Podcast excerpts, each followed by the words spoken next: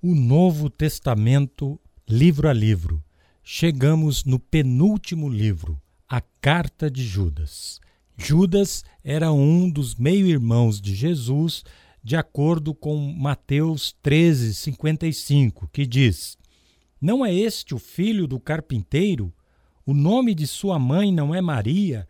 E não são seus irmãos Tiago, José, Simão e Judas?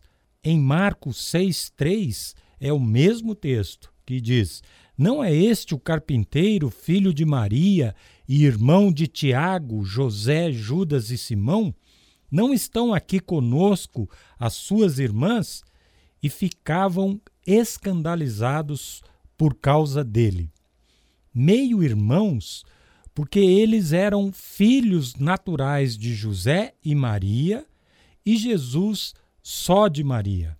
Um dos princípios da fé protestante é a sola escritura, ou seja, só a escritura.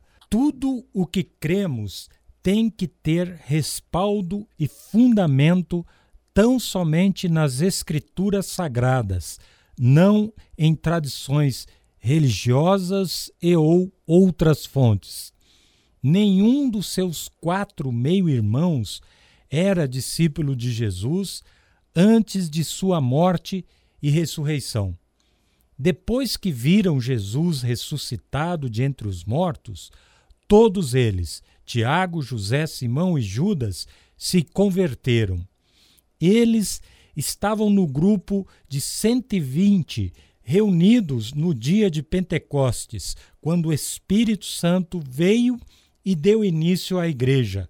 Atos 1 fala sobre isso. No versículo 14, nós lemos: Todos eles se reuniam sempre em oração, com as mulheres, inclusive Maria, mãe de Jesus, e com os irmãos de Jesus. Os quatro se tornaram líderes e missionários na igreja primitiva. Na primeira carta de Paulo aos Coríntios, capítulo 9, dos versículos 3 a 6, nós lemos o apóstolo Paulo dizendo: Esta é a minha defesa diante daqueles que me julgam. Não temos nós o direito de comer e beber? Não temos nós o direito de levar conosco uma esposa crente, como fazem os outros apóstolos, os irmãos do Senhor e Pedro? Ou será que apenas eu e Barnabé não temos o direito de deixar de trabalhar para termos sustento.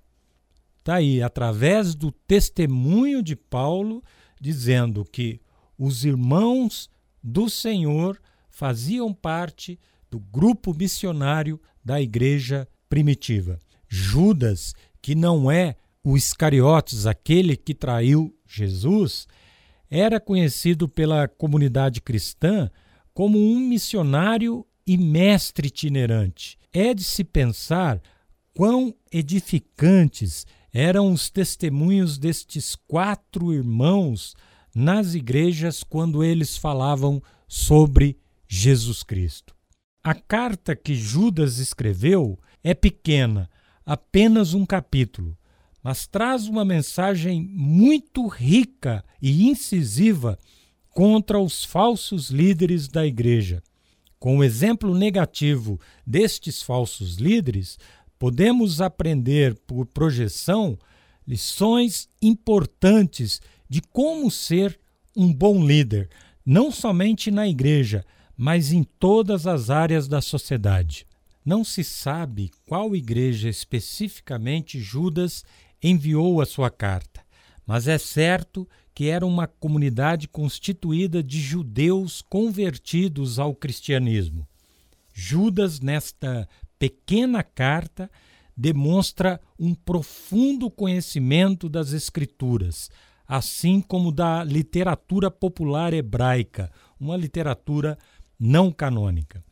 Judas escreve para esta comunidade por causa da crise pela qual ela passava. Crise causada pelos falsos mestres que haviam se infiltrado na igreja e estavam causando grandes problemas.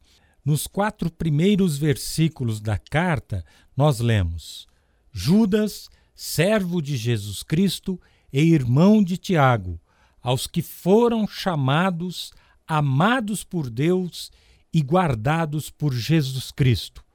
Misericórdia, paz e amor lhe sejam multiplicados.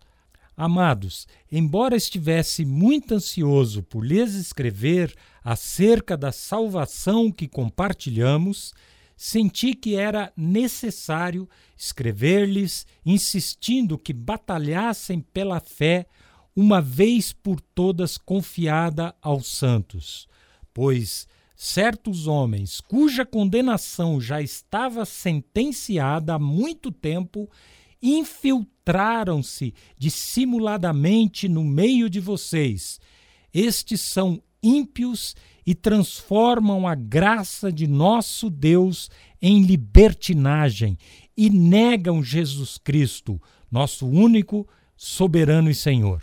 Judas combate esses falsos líderes, dando uma ênfase maior na questão moral, na maneira que estes líderes ou falsos líderes viviam. O argumento de Judas é que a vida imoral destes líderes comprova a doutrina herética deles. Para estes falsos líderes, como o cristão teve os pecados perdoados, poderiam viver como quisessem. Estes líderes viviam cometendo imoralidade sexual e faziam da fé um negócio lucrativo para eles, através do que estes falsos líderes faziam, eles negavam os ensinamentos e a autoridade de Jesus. Judas diz para a igreja se afastar destes rebeldes e os compara com aqueles que experimentaram as bênçãos de Deus, mas por causa da rebelião receberam o julgamento. Em Judas, nos versículos 5 a 7, nós lemos: Embora vocês já tenham conhecimento de tudo isso, quero lembrar-lhes que o Senhor libertou um povo do Egito, mas, posteriormente, destruiu os que não creram. E aos anjos que não conservaram suas posições de autoridade, mas abandonaram sua própria morada, eles os têm guardado em trevas, presos em correntes eternas para o juízo do grande dia. De modo semelhante a estes, Sodoma e Gomorra e as cidades em redor se entregaram à imoralidade e às relações sexuais antinaturais, estando sob o castigo do fogo eterno, elas servem de exemplo. Judas não trouxe um discurso leve contra estes falsos líderes.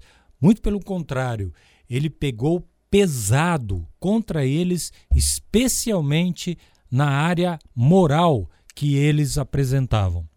Nos versículos 12 e 13, temos cinco metáforas representando um falso líder, ou como é alguém que pensa que é líder, mas não é. Diz assim: estes homens são rochas submersas nas festas de fraternidade que vocês fazem, comendo com vocês de maneira desonrosa. São pastores que só cuidam de si mesmos, são nuvens sem água, impelidas pelo vento, árvores de outono sem frutos, duas vezes mortas arrancadas pela raiz.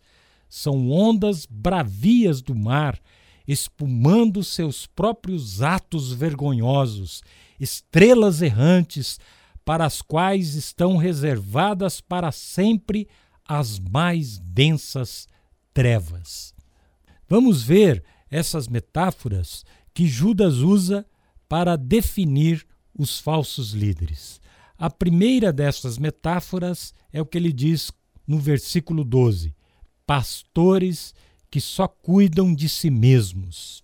Usam o poder que possuem não para cuidar da comunidade, mas para atrair as pessoas para si mesmos. As pessoas não amadurecem na fé e se tornam dependentes em tudo do falso líder.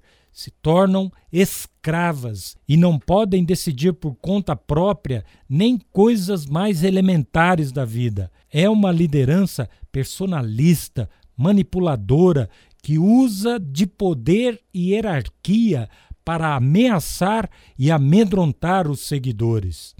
Esse tipo de falso líder é comum nos meios religiosos, na política, nas empresas, nas ONGs e por todos os lugares. Líderes, religiosos ou não, ávidos por lucro.